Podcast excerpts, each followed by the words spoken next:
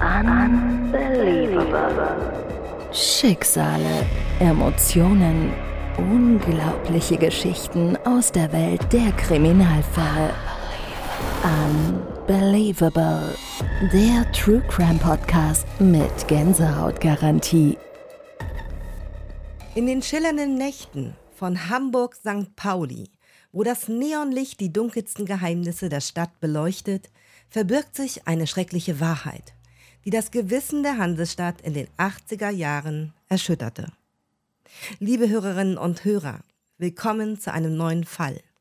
Tretet heute mit mir in eine Welt, in der Glamour und Verbrechen Hand in Hand gehen und erlebt die wahre Geschichte von Werner P., auch bekannt als der Killer von St. Pauli. Die folgende Erzählung entführt uns in eine Zeit, in der die Grenzen der Legalität im Hamburger Rotlichtviertel verschwammen und ein Mann die Regeln dieses gefährlichen Spiels völlig neu schrieb. Bereite dich darauf vor, einem Pfad des Verbrechens zu folgen, in der wir tief in die Abgründe menschlicher Psyche und Korruptheit geführt werden. Unter dem grellen Licht der Rotlichtmeile in den dunklen Ecken des Hamburger Kiezes lauerte eine dunkle Wahrheit, die das Herz der Hansestadt in den 80er Jahren zum Schlagen brachte. Die Geschichte des Werner P., des Serienkillers von St. Pauli.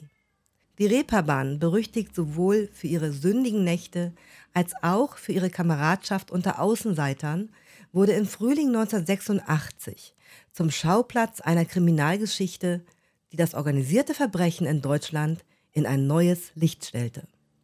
Der folgende Fall führt uns in die Tiefen der Hamburger Unterwelt und erzählt vom Aufstieg und Fall eines Mannes, dessen Psyche in den Wirren des Verbrechens zerbrach.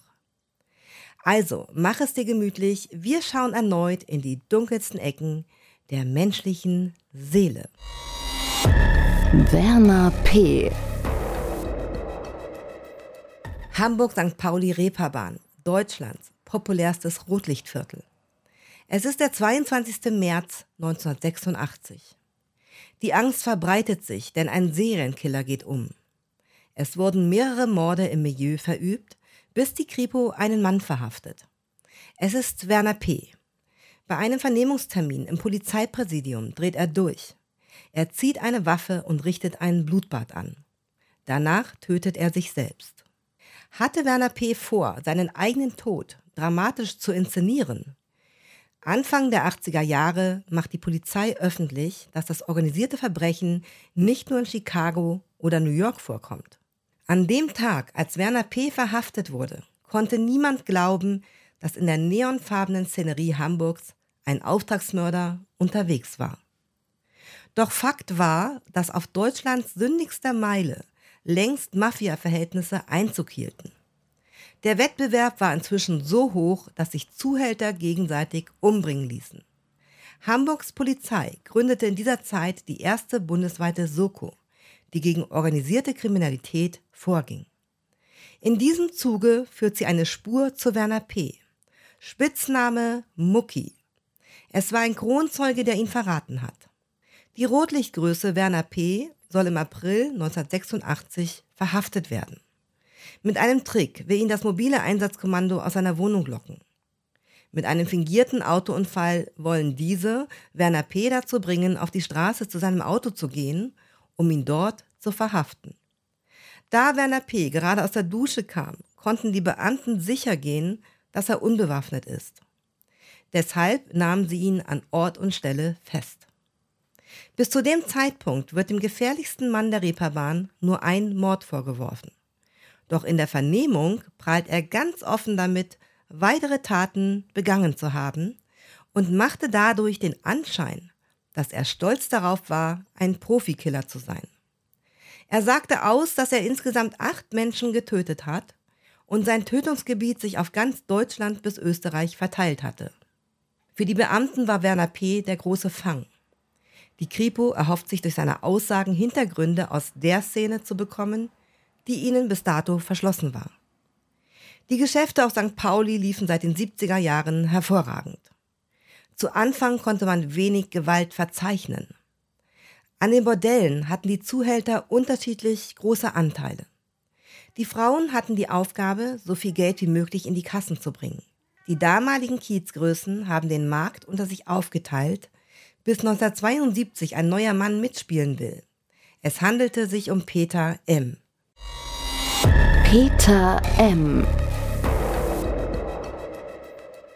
Der Österreicher, auch bekannt als Wiener Peter, ist zwar Anfänger, aber er geht sehr gerissen vor und reißt sich schon bald einige Bordelle unter den Nagel. Macht und Ruhm waren sein Antrieb. Dabei ging er gnadenlos vor. Der Tatort des ersten Auftragsmordes war das einschlägig bekannte Lokal Ritze. 1981 wird in dieser ein Geschäftspartner des Wiener Peter getötet. Dieser wurde von hinten erschossen. Danach flüchtet der Täter.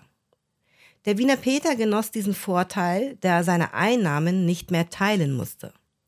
Der Mord an seinem Geschäftspartner konnte nie aufgeklärt werden. Es war die Zeit auf St. Pauli, wo zwei bestimmte Zuhälter um die Macht kämpften. Dazu gesellte sich der Einzelkämpfer Wiener Peter.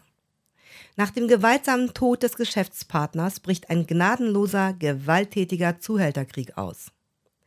Diese gefährliche Halbwelt faszinierte Mucki Werner P. Der gebürtige Hamburger hat bereits mehrere Vorstrafen wegen Körperverletzung.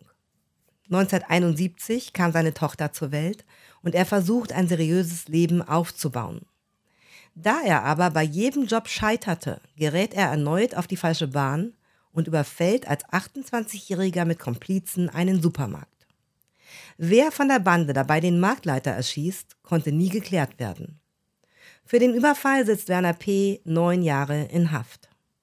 Als er in den offenen Vollzug kommt, wird er sofort wieder kriminell. Die Waffe, mit der er seine Straftaten begeht, hat er immer in Reichweite. Sogar im Knast. Damals war der offene Vollzug sehr liberabel. Jeder hatte ein Schließfach im Gefängnis und konnte dort Sachen deponieren. Was genau dort aufbewahrt wurde, wurde nicht kontrolliert. Daher konnte sich Werner P. frei mit der Waffe ausstatten, wenn er den Knast zum Freigang verließ. Tagsüber überfällt er einen Geldtransporter und kehrt abends in seine Zelle zurück. Die Beute fällt mager aus, aber der Vorfall spricht sich schnell im Kiez rum. Das Verbrechen geht weiter. Im Umfeld von Wiener Peter wird gerade ein skrupelloser Handlanger gesucht. Und die Rotlichtszene trifft sich immer häufiger auf Beerdigungen, da der Zuhälterkrieg auf der Reeperbahn nicht enden will. Noch in seiner Knastzeit erhält Werner P. seinen ersten Auftrag für einen Mord. Die Bekannte eines Zuhälters wird von ihrem Ex-Mann erpresst, einem ehemaligen Bordellbesitzer. Sie lernte einen neuen Mann kennen und heiratete ihn. Von ihrer Vergangenheit wusste dieser jedoch nichts. Sie suchte jemanden, der ihrem Ex-Mann einen Denkzettel verpasst. Der Denkzettel war so gedacht, dass jemand ihm einen Finger abschneiden sollte.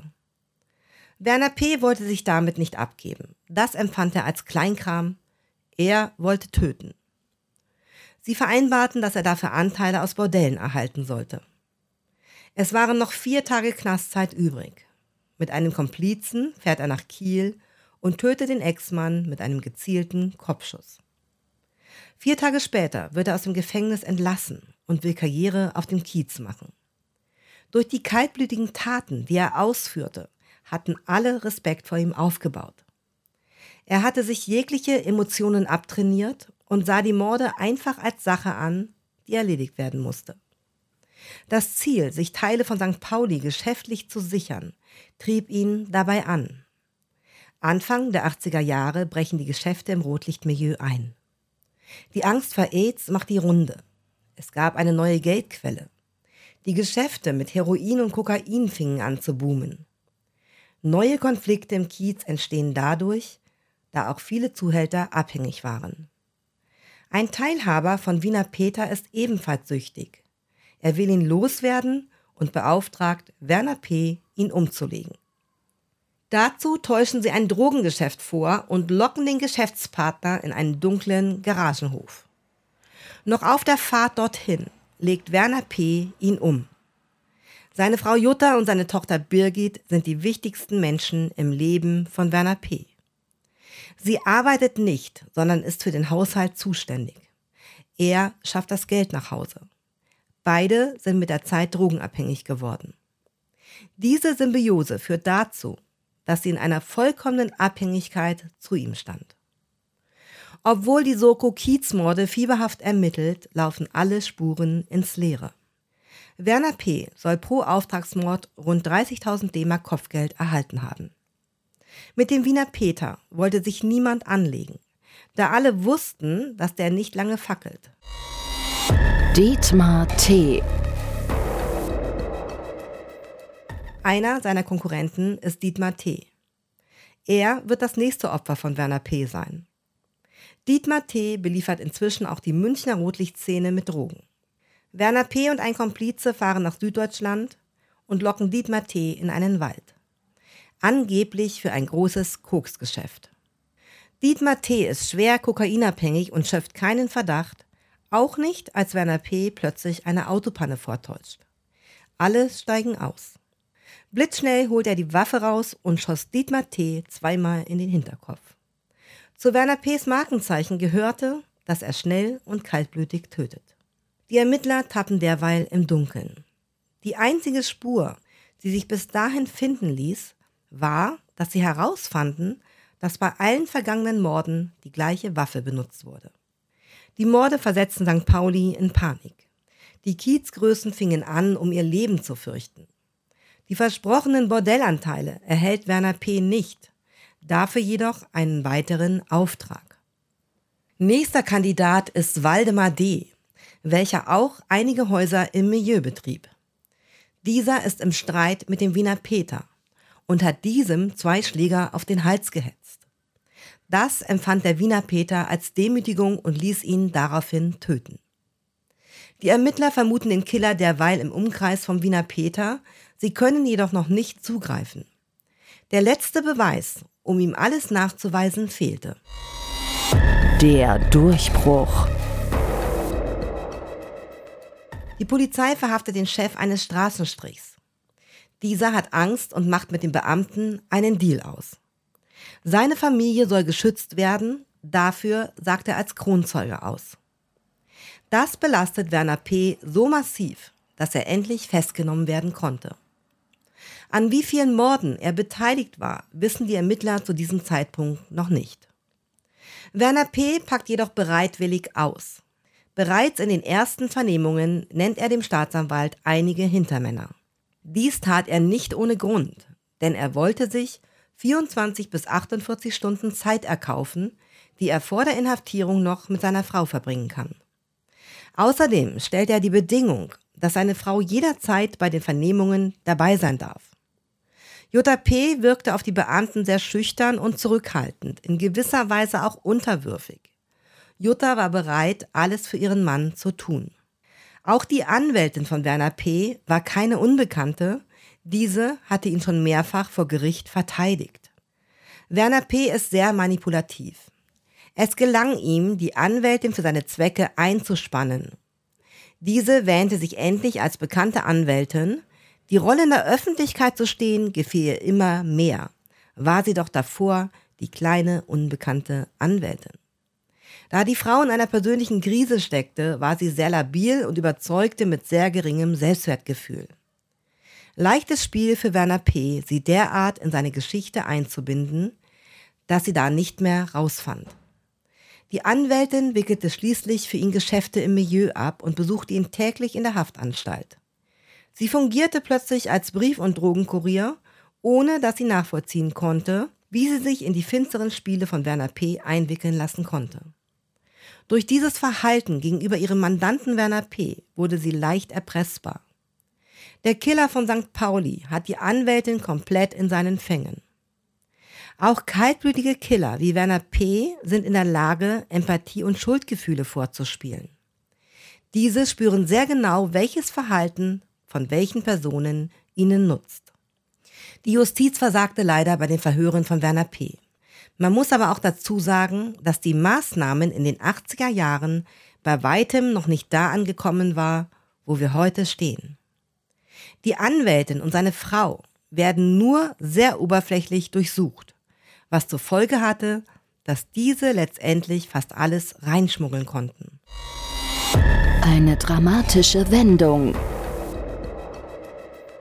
Am 29. Juli 1986 sitzen folgende Personen im Vernehmungszimmer. Werner P., seine Frau Jutta und seine Anwältin. Ihnen gegenüber die Polizisten Manfred S. und Max O. Außerdem waren anwesend Protokollführerin Gitta B. und Staatsanwalt Wolfgang B. Normalerweise sollte Werner P. immer vor den Frauen ins Vernehmungszimmer gebracht werden. Diesmal sitzen die Frauen bereits dort. An diesem Tag konnte niemand der Beamten im Raum ahnen, dass die beiden Frauen eine Pistole in den Raum geschmuggelt haben. Werner P. zückt blitzartig die Waffe, springt auf und ruft. Dies ist eine Geiselnahme.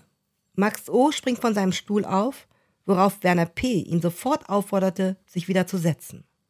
Fast im gleichen Moment schießt Werner P. Max O. und die beiden Beamten flüchten zur Tür. Die Kugel trifft den Staatsanwalt Wolfgang B. Dann kniet sich Jutta P. vor ihren Mann. Dieser schießt ihr in den Kopf. Dann richtet er sich selbst. Jutta P. bekam die Waffe von der Anwältin überreicht. Sie versteckte sie zunächst in ihrem Slip und schmuggelt sie so ins Präsidium. Dann geht sie auf die Toilette, packt die Waffe in ihre Handtasche und ermöglicht damit das Blutbad. Werner P. hat seine Frau und sich getötet. Der angeschossene Staatsanwalt ist schwer verletzt. Die Ermittler versuchen fassungslos nachzuvollziehen, was passiert ist. Wie konnte es sein, dass das Verhör im Präsidium so tragisch enden konnte? Der Staatsanwalt Wolfgang B. schafft es leider nicht. Er stirbt an den Folgen des Schusses. Am Tatort hatte der Killer von St. Pauli einen Brief hinterlassen. Darin kündigt er an, dass er nochmal hinlangen werde. Bevor er sich und seine Frau hinrichtet, ruft er seine Tochter Birgit an und sagt ihr, dass er sie liebt. Die Tat ihres Vaters ist ein Schock für seine Tochter Birgit und für die Hamburger Polizei bedeutete es eine Katastrophe. Die Soko, die bundesweit erstmalig das organisierte Verbrechen bekämpfte, muss schlussendlich dieses tragische Szenario erleben. Die Anwältin des St. Pauli-Killers muss sich für ihre Rolle in diesem Drama verantworten. Wochenlang hat sie ihrem Mandanten Drogen in den Knast geschmuggelt. Zudem findet die Polizei belastende Briefe von Jota P. an ihren Mann, die nur ihre Anwältin ins Gefängnis gebracht haben kann. Dieser Schriftwechsel deutet, wenn man die Zeilen genau studiert, an, dass Werner P. einen Schlussstrich ziehen wollte. Die Anwältin spielte dabei eine entscheidende Rolle. Verklausuliert fordert Werner P. in seinen Briefen eine Waffe und fünf Patronen an.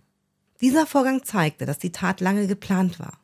Die Anwältin hatte sogar mit JP geübt, wie man die Waffe unbemerkt ins Präsidium schmuggeln kann. Im Prozess behauptet die Anwältin, sie habe in ihrem Vorgehen eine Tat an Dritte nicht erkennen können. Das Gericht verurteilte sie zu 6,5 Jahren Freiheitsstrafe.